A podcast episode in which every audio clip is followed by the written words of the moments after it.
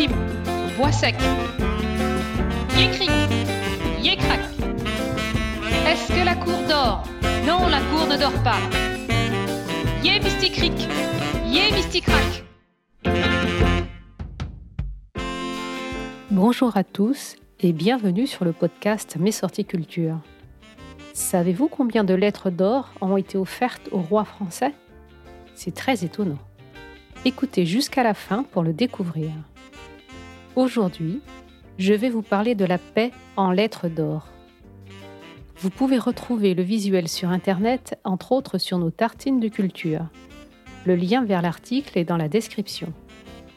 Il est des objets à la croisée de l'histoire et de l'art, des objets uniques qui visent à sublimer leur fonction terre à terre et dont la fabrication marque une volonté de traverser le temps. Tel est le cas de la lettre d'or du roi de Siam. L'art comme véhicule de ce qui soude positivement les êtres humains entre eux, l'art comme antidote à la guerre, c'est une idée qui ne pouvait que nous plaire. Voici l'histoire des archives diplomatiques et de la lettre d'or du roi de Siam. C'est en 1680 que Charles Colbert de Croatie, secrétaire d'État aux Affaires étrangères, fait relier ses correspondances avec les pays étrangers ainsi que celles de ses prédécesseurs. Cette initiative est à l'origine du Fonds des archives diplomatiques. Les archives diplomatiques se sont données pour mission de collecter, classer, conserver et communiquer au public les archives produites et reçues par le ministère des Affaires étrangères et du Développement international et par les établissements publics qui en dépendent. Cela inclut les archives produites dans tous les postes français à l'étranger, ambassades, consulats, représentations auprès des organisations internationales, services de coopération et d'action culturelle. Elle conserve également des archives privées de diplomates à l'image des correspondances de Charles Colbert de Croatie. Yé Mysticric Yé Mysticrac Tim Tim Bois sec les archives diplomatiques françaises conservent bien des trésors. Parmi eux, une pièce insolite qui est un véritable objet d'art.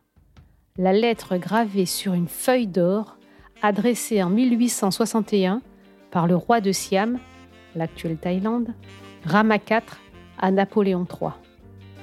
Ce ruban d'or de 40 cm de long, sur lequel court un texte gravé en langue thaï, a été apporté au cours de la visite de trois ambassadeurs siamois en France.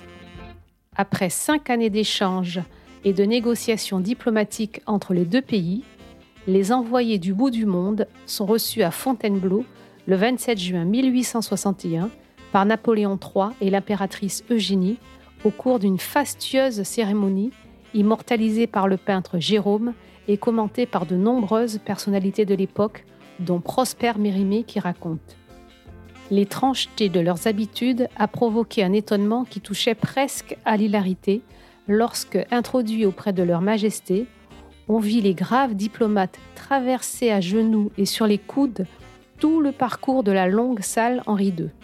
Monter les marches du trône dans cette posture était un véritable tour de force, ils s'en acquittèrent avec dextérité. Le premier des ambassadeurs portait à la hauteur du front un plateau d'or sur lequel étaient deux coffrets renfermant les lettres royales. Son chef était surmonté d'un chapeau conique qui avait toutes les peines du monde à se maintenir en équilibre pendant cette ascension vraiment insolite. Des lettres similaires à cette lettre d'or avaient déjà été adressées à Louis XIV en 1680, 1685, 1687 et 1699. Elles ont aujourd'hui toutes disparues, à l'exception d'une seule, la lettre offerte à Napoléon III. Je vous remercie pour votre écoute. J'espère que cette découverte culturelle vous a plu. Je vous invite à aller sur la plateforme d'écoute de votre choix pour nous laisser 5 étoiles ou un avis. Nous nous retrouverons dans deux semaines pour un nouvel épisode. Abonnez-vous à notre podcast Mes sorties culture pour ne rater aucun épisode.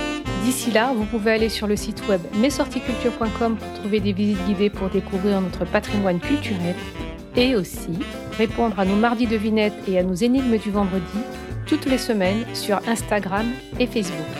Tous les liens sont dans la description. À bientôt!